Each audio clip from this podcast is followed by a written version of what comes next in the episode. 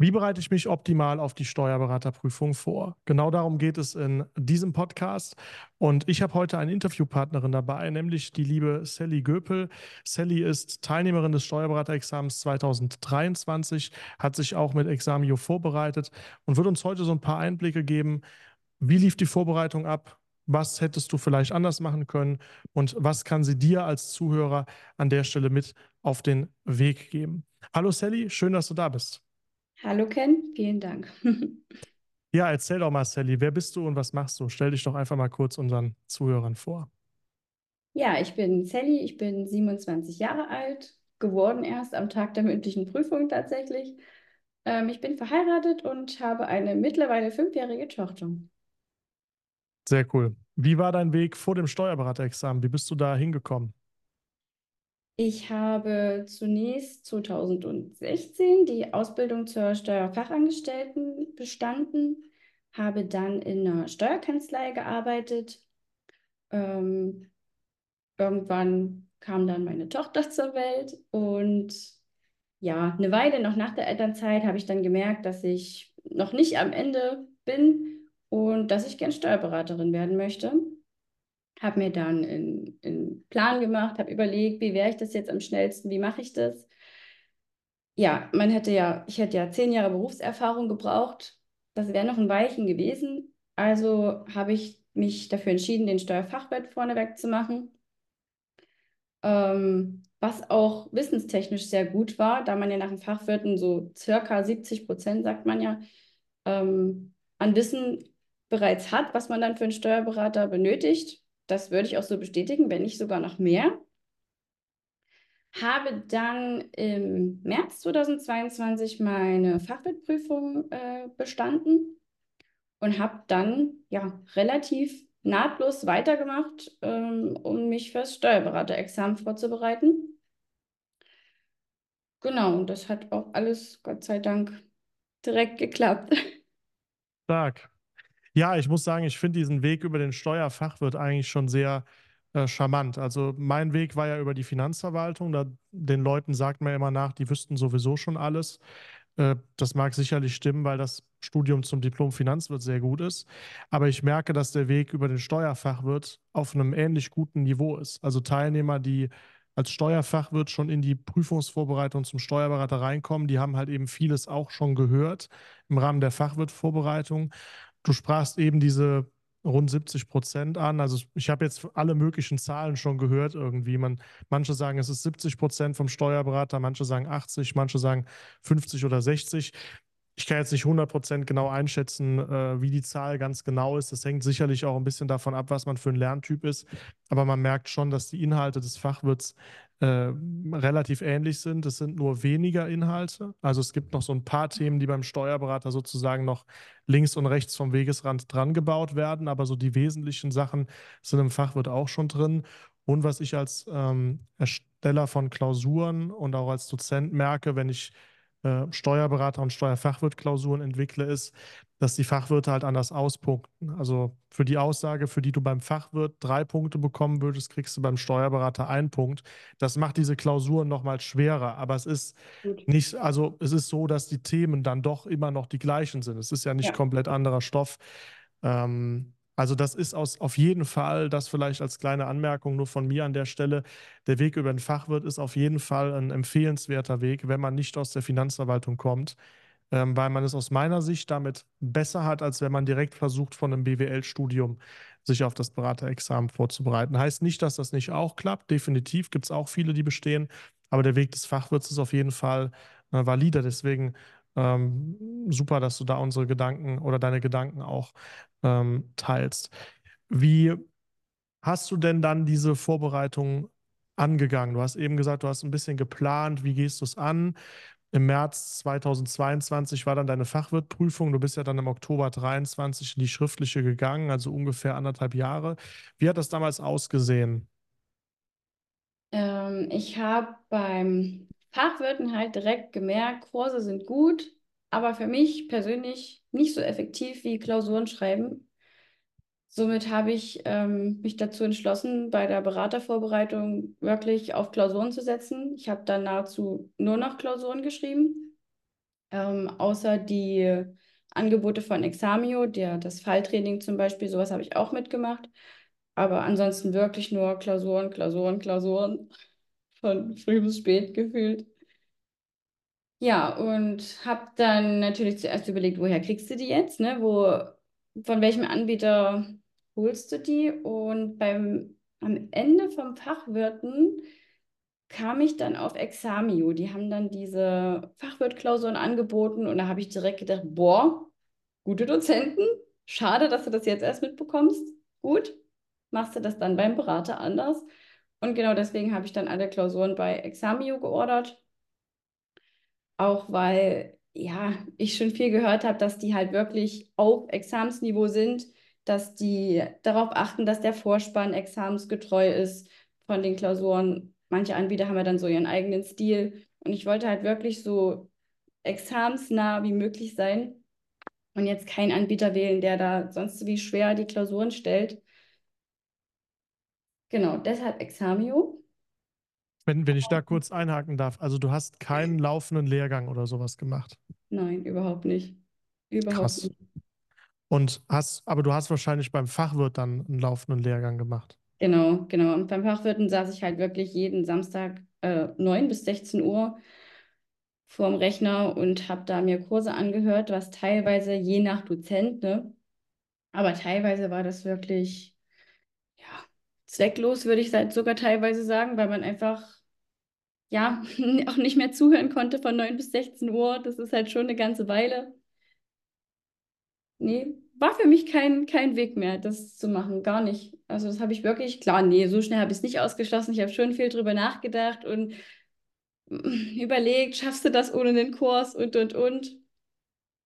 Aber jetzt bin ich wirklich froh, dass ich es so gemacht habe, ähm, da ich einfach dann keine Zeit verschwendet habe dann dafür, sondern mich wirklich auf exzessiv auf die Klausuren konzentriert konnte. Stark. Also muss ich sagen, finde ich total spannend. Äh, ich meine, du hast natürlich dann durch den Fachwirt-Lehrgang, den du hast, wahrscheinlich trotzdem noch einiges mitgenommen. Ähm, auch wenn du sagst, manche Abende oder Tage waren wahrscheinlich auch irgendwie nicht so äh, notwendig, aber ein bisschen was wird wahrscheinlich trotzdem hängen geblieben sein. Aber das zeigt ja eigentlich nur noch mal mehr, es gibt eigentlich nicht so diesen einen Weg. Es gibt nicht dieses eine Konzept, was man auf einen Prüfungsteilnehmer drüber stülpt und sagt, das ist es jetzt, sondern äh, du wusstest dann eigentlich schon, okay, ich war in der Theorie schon mal ganz gut. Das heißt, wenn ich jetzt anderthalb Jahre Klausuren übe und Fälle übe, also sprich das Wissen anwenden, werde ich da wahrscheinlich mehr von haben, als wenn ich viel Zeit in so einem äh, Lehrgang verbringe. Das kann natürlich für andere Teilnehmer wieder anders aussehen.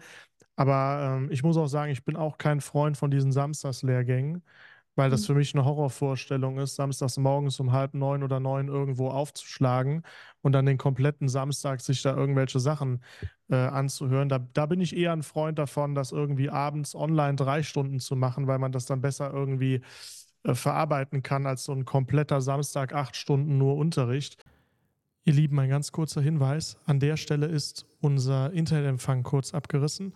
Deswegen endet dieser Satz jetzt relativ abrupt. Ich musste hier einen äh, Schnitt setzen.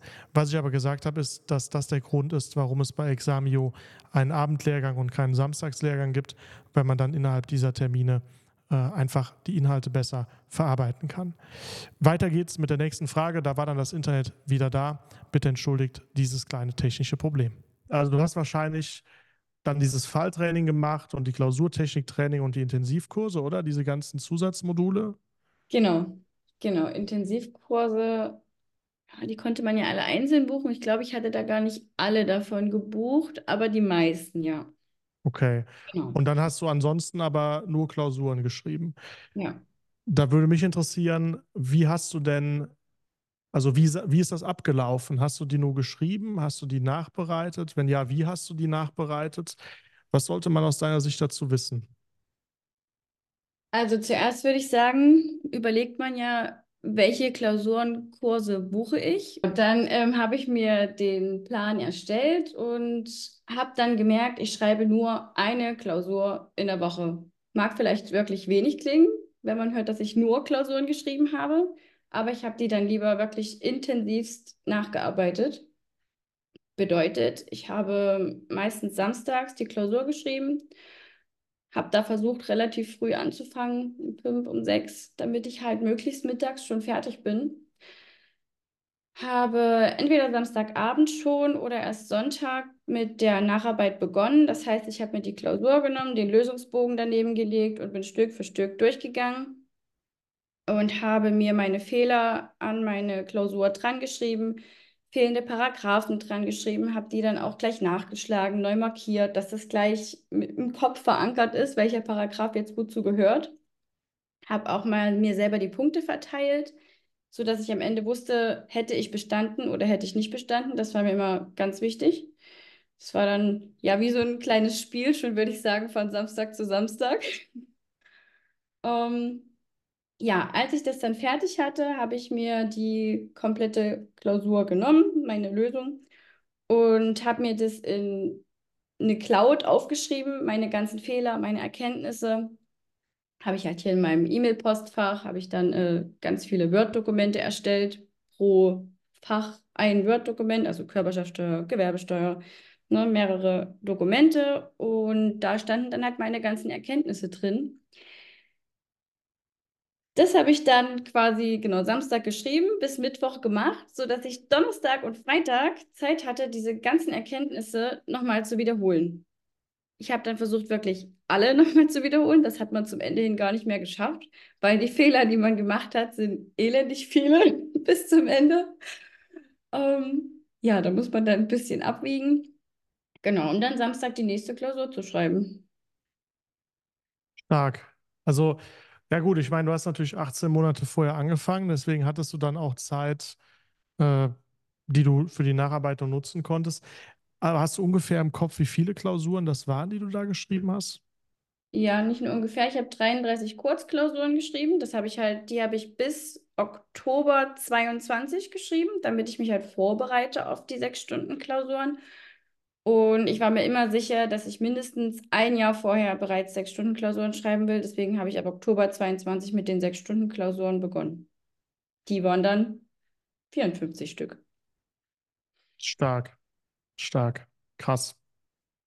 Mhm. Und wie bist du, wie bist du darauf gekommen? Also ich meine, Du musstest ja auch den Mut haben, obwohl ja alle anderen irgendwelche laufenden Lehrgänge wahrscheinlich gebucht haben aus dem Umfeld, musstest du ja den Mut gehabt haben, anderthalb Jahre vorher zu sagen, nö, die ganzen Konzepte, die es gibt, die passen auf mich nicht.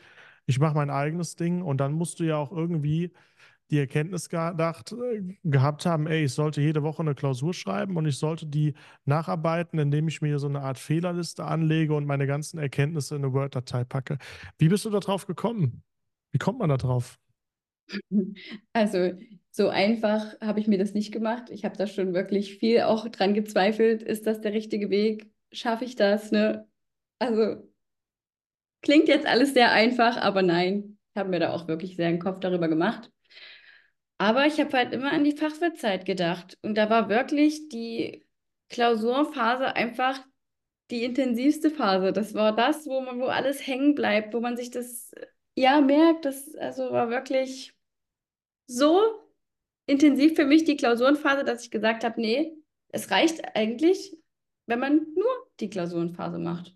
Von vorne bis hinten. Und man muss ja auch sagen, man wiederholt ja dennoch den Stoff regelmäßig, indem man nacharbeitet, die Lösung liest. Ach, hm, das war so, von Paragraph zu Paragraph springt. Man merkt sich das wieder. Und durch das vor allen Dingen Wiederholen der Fehler, die man gemacht hat, ist es ja auch Lernen von Stoff.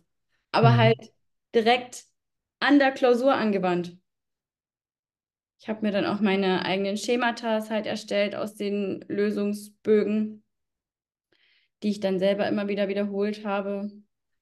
Also Wiederholung ist das der Schlüssel, würde ich sagen, damit es irgendwann hängen bleibt. Sicherlich macht man trotzdem den gleichen Fehler fünfmal, dann aber beim sechsten Mal nicht mehr, weil man es kommt einem dann irgendwann aus allen Ohren raus.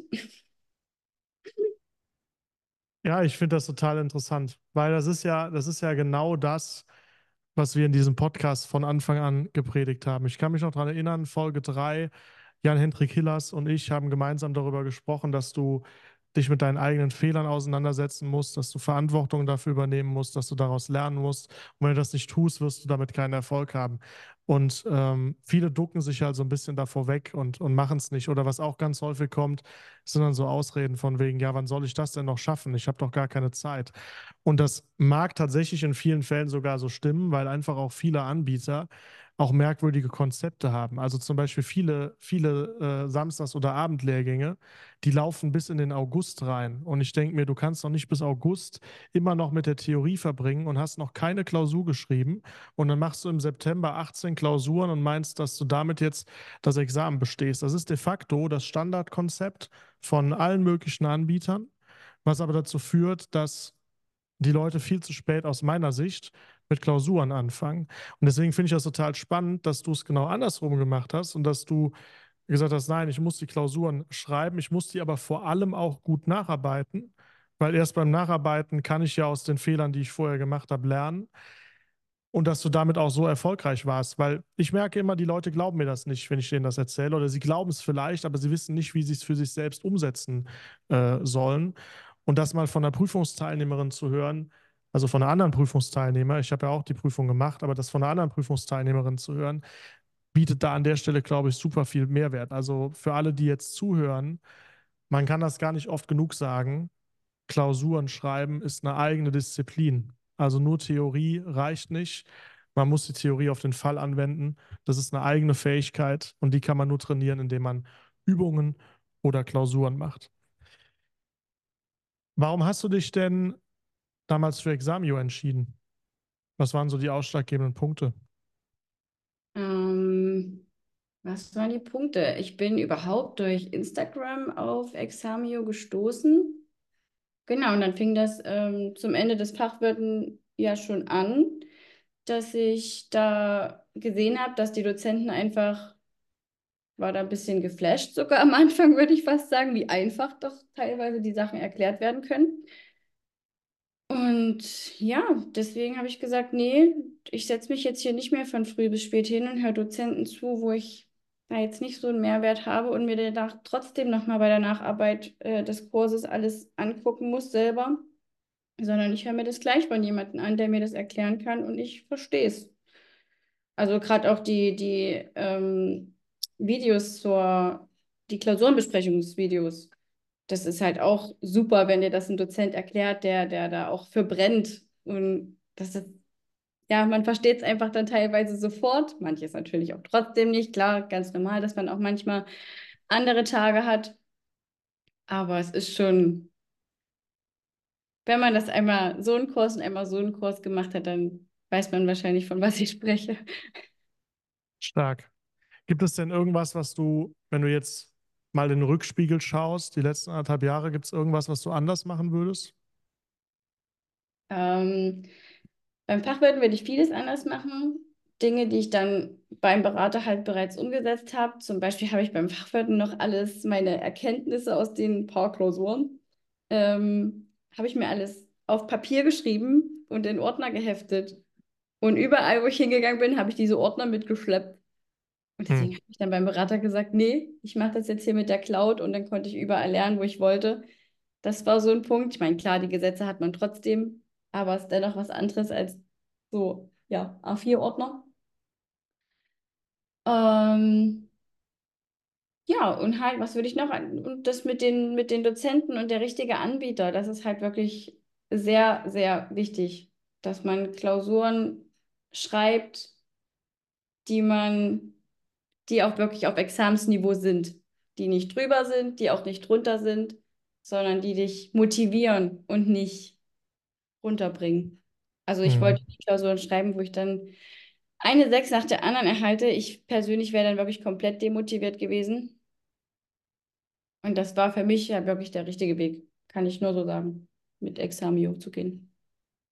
Das ist auch ein interessanter Aspekt, den du ansprichst. Den hatte ich zuletzt auch mal mit einer Teilnehmerin telefoniert, die in einem Berat oder besprochen, die in einem Beratungsgespräch war. Es gibt Anbieter, die auch damit werben. Ne? Die werben damit, wir machen Klausuren, die schwerer sind als das Examen, damit du dann im Examen sozusagen ein leichtes Spiel hast.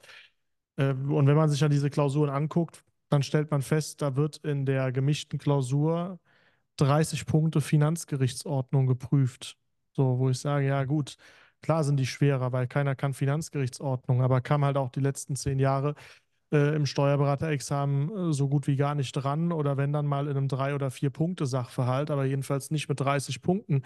Also es bringt aus meiner Sicht auch nichts, irgendwie Klausuren zu schreiben, die als schwerer beworben wurden, weil die meistens nur deshalb schwerer sind, weil sie komische Schwerpunkte haben, Mhm. äh, sondern man sollte idealerweise Klausuren schreiben, die einfach möglichst nah am Examen dran sind. Einerseits, was die Themenauswahl betrifft, andererseits, was die Auspunktung und die ähm, ja, einfach auch die Zusammensetzung dieser Inhalte ähm, betrifft. Und ich weiß, dass das bei den Klausurerstellern, die bei Examio unterwegs sind, dass da schon darauf geachtet wird, dass möglichst nah am Originalniveau, nicht, nicht viel drüber, auch nicht viel drunter, äh, entsprechend auch ähm, zu halten, indem man sich zum Beispiel als Dozent auch mal anschaut, was waren denn die letzten veröffentlichten Steuerberater-Examensklausuren, wie sahen die aus, was war dort ausgepunktet?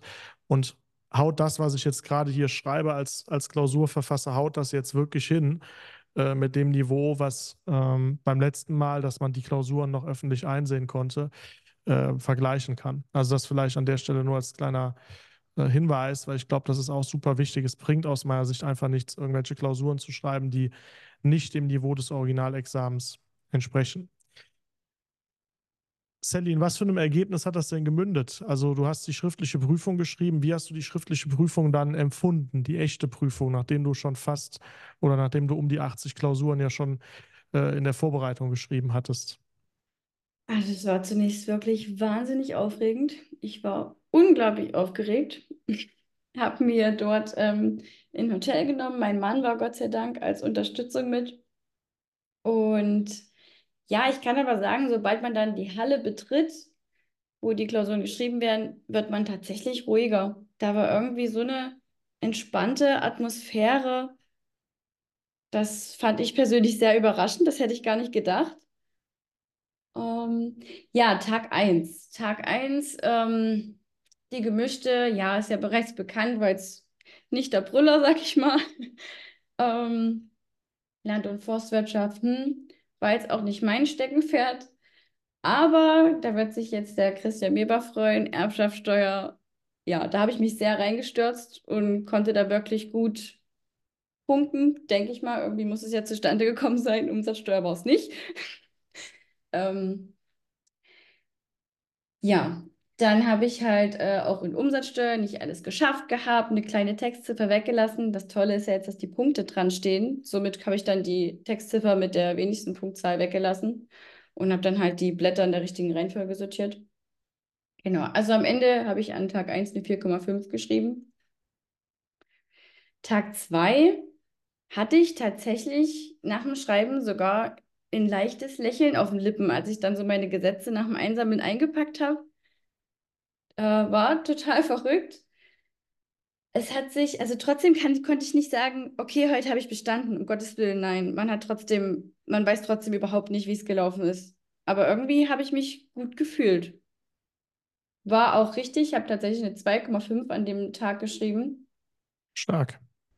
Ähm, was an der, denke ich zumindest, ich war natürlich nicht in der Einsicht, aber die Nachhilfereihe, da gab es einen Kurs mit äh, Jan-Hendrik Hillers zu der Hinzurechnungsbesteuerung. Warum auch immer, habe ich mir das zwei Tage vorher angeguckt. Ich weiß nicht, warum ich das getan habe, aber es war so eine. Hm, ich dachte so, oh Gott, wenn das jetzt dran käme, hätte es ein Problem.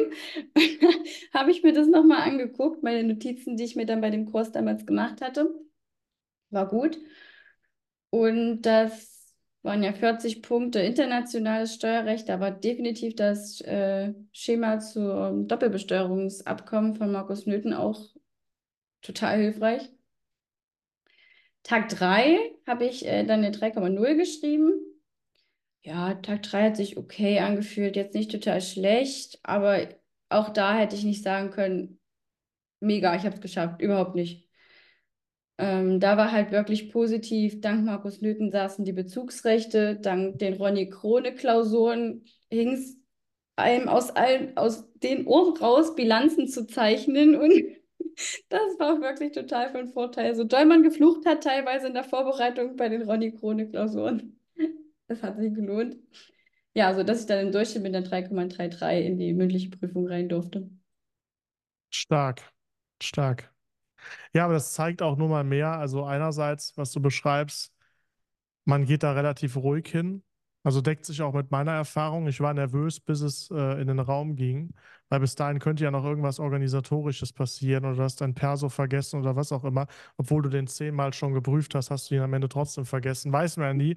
Und wenn man dann auf einmal da in der, in der Klausursituation sitzt, dann weiß man aber doch irgendwie, was man zu tun hat, weil man das ja oft genug geübt hat. Äh, und gleichzeitig, also ich meine, 3,33 ist halt wirklich ein absoluter äh, Spitzendurchschnitt. Da braucht man sich aus meiner Sicht auch in der mündlichen Prüfung äh, keine wirklichen Sorgen mehr zu machen.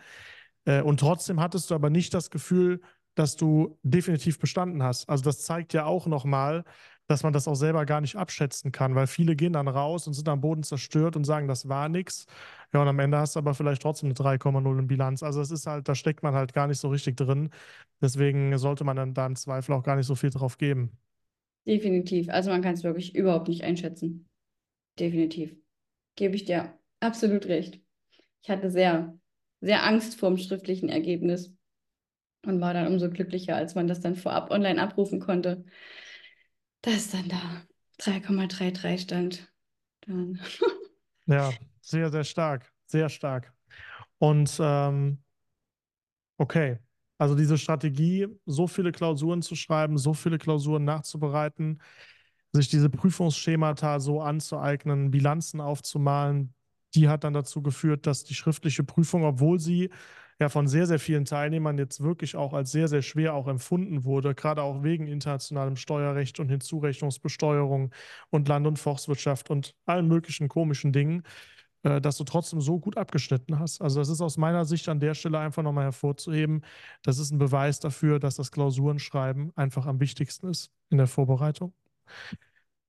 Wie ging es dann weiter? Du hast die schriftliche dann bestanden, hast die Ergebnisse abgerufen und dann kam die mündliche Prüfung. Wie hast du dich denn darauf vorbereitet? Ich habe mir Bücher bestellt dann in dem Fall. Ich hatte mir da noch nicht getraut, die Intensivkurse von Examio zu buchen, weil ich tatsächlich wirklich Schiss hatte, nicht bestanden zu haben.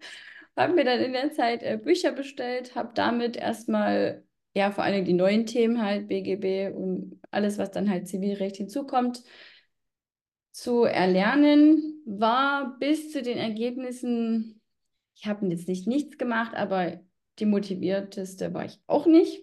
Ich habe ein paar Vorträge gemacht bis dahin, ne? auch, naja. Das ging dann erst so richtig mit dem Ergebnis los, muss man einfach so sagen. Ähm, ja, und dann habe ich täglich ein Vortragsthema gemacht um, habe mir 25 Minuten Zeit genommen, um den Vortrag vorzubereiten, weil ich immer dachte, gut, lässt du dir fünf Minuten Zeit im Echtfall, um das Thema dir wirklich richtig aussuchen zu können, um dir da Gedanken drüber zu machen. Im Echtfall ging das dann alles so schnell, die Themenauswahl, dass ich, habe das gesehen, zack, buff, nimmst du, dass die 30 Minuten Vorbereitungszeit hat sich für mich wirklich ewig angefühlt in der mündlichen. Also da kann ich sagen, braucht man nicht, kommt vielleicht auch auf die Themen an, ob man gleich ein gutes erhascht, kann vielleicht auch anders ausgehen, aber ich vermute mal da, die wollen dann ja auch nicht ärgern, dass da immer was, immer was für jeden, für jeden eins dabei ist. Mhm. Ja, hab dann, genau, dann kamen die Fragerunden die waren okay. Klar gab es mal eine Fragerunde, wo man rausging und gesagt hat, hast du jetzt überhaupt irgendwas gewusst gerade? Aber ja, es ist, es ist äh, kein Beinbruch, wenn man mal nicht antworten kann, auch wenn sich das nicht gut anfühlt, sicherlich. Aber ich denke, rundum in der mündlichen, auch wenn man jetzt mit 4,5 reingeht, kann man ruhig bleiben und, und ja, die wollen einen ja nicht ärgern. Also die Prüfer waren wirklich sehr nett und haben auch versucht, einen zu motivieren und so ein bisschen an die Hand zu nehmen, haben einen dann in die richtige Richtung gelenkt. Das war wirklich top. Kann ich nur so sagen. Also würdest du sagen, war jetzt nicht äh, den Horrorvorstellungen entsprechend, sondern äh, entspannt? Total. Wir haben auch eine, wir waren eine tolle Mädelsrunde als Prüflinge, haben uns gegenseitig auch immer gut Mut zugesprochen. Das war schon, hat auch wirklich äh, gut geholfen, dass wir da so gemeinsam an einem Strang gezogen haben. Ja, ansonsten habe ich vorab, was habe ich noch gemacht? Ich äh, bin Protokolle viel durchgegangen. Wirklich Protokolle, Protokolle, weil ich dachte immer, die denken sich ja jetzt auch nicht unbedingt viel Neues aus. Sicherlich ein paar Neuerungen werden auch gefragt. Aber man sieht auch, wenn man sich einige Protokolle anguckt, dass es sich irgendwann wiederholt. Ne, gerade BGB ist, glaube ich, immer die erste Frage, wie viele Bücher hat das BGB? Sowas. Ja. Auch das kam wieder, ich mir, ach Mensch, hast du doch schon mal gehört? Nee, also ich denke, die bleiben da schon bei den Basics. Zumindest bei uns war das wirklich ähm, sehr angenehm. Sehr schön. Sally, was würdest du denn den Zuhörern, den kommenden Generationen, wenn man jetzt dieses Jahr ins Examen geht oder in 2025 ins Examen geht, was würdest du denen denn noch mit auf den Weg geben wollen? Ähm, ich würde auf den Weg geben, dass Organisation alles ist. Macht euch einen Plan und haltet diesen vor allen Dingen ein. Ich habe mir ähm, zu Beginn wirklich einen, einen, kompletten Plan über den gesamten Zeitraum bis zum Examen gemacht und habe aber dennoch noch so einen kleinen Wochenplaner gehabt, wo ich mir dann detailliert, ja, wo man dann halt äh, andere Termine und Co. ich ja auch vor allen Dingen mit meiner Tochter eingeplant habe. Also das, ein Plan ist wirklich das A und O. Und wenn man den dann mal nicht äh, einhält oder es dann schon später war, dann kriegt man, also ich war so, dass ich dann gleich ein schlechtes Gewissen hatte und du musst heute noch hm, hm, hm, hm und es war dann einfach ein so schönes Gefühl, dann da einen Haken dahinter zu setzen, hinter diesen Punkt in meinem Planer. Das war dann äh, sehr motivierend. Ja, außerdem definitiv schreibt Klausuren, wiederholt, wiederholt, wiederholt, bis, ich, bis es euch aus den Ohren rauskommt. Und stellt euch beim Aufgabelesen der Klausur immer die Frage, worauf will mich der Klausurenersteller jetzt bringen? Was will er jetzt hören? Wo will er mich hinschubsen? Das hat mir auch sehr geholfen, dass ich nicht gegen ihn gedacht habe, sondern versucht habe, mit ihm zu denken. Genau. Und außerdem sucht euch Unterstützung. An dieser Stelle auch nochmal Danke an meinen Mann und meine Mutti. Ohne die beiden keine Chance, kann ich nur so sagen. Und auch meine verständnisvolle Tochter die dann auch die Mami im Büro gelassen hat. Stark. Ja, vielleicht, wenn ich da kurz noch, äh, kurz noch zwei Sachen ergänzen darf oder einen Ausblick geben darf.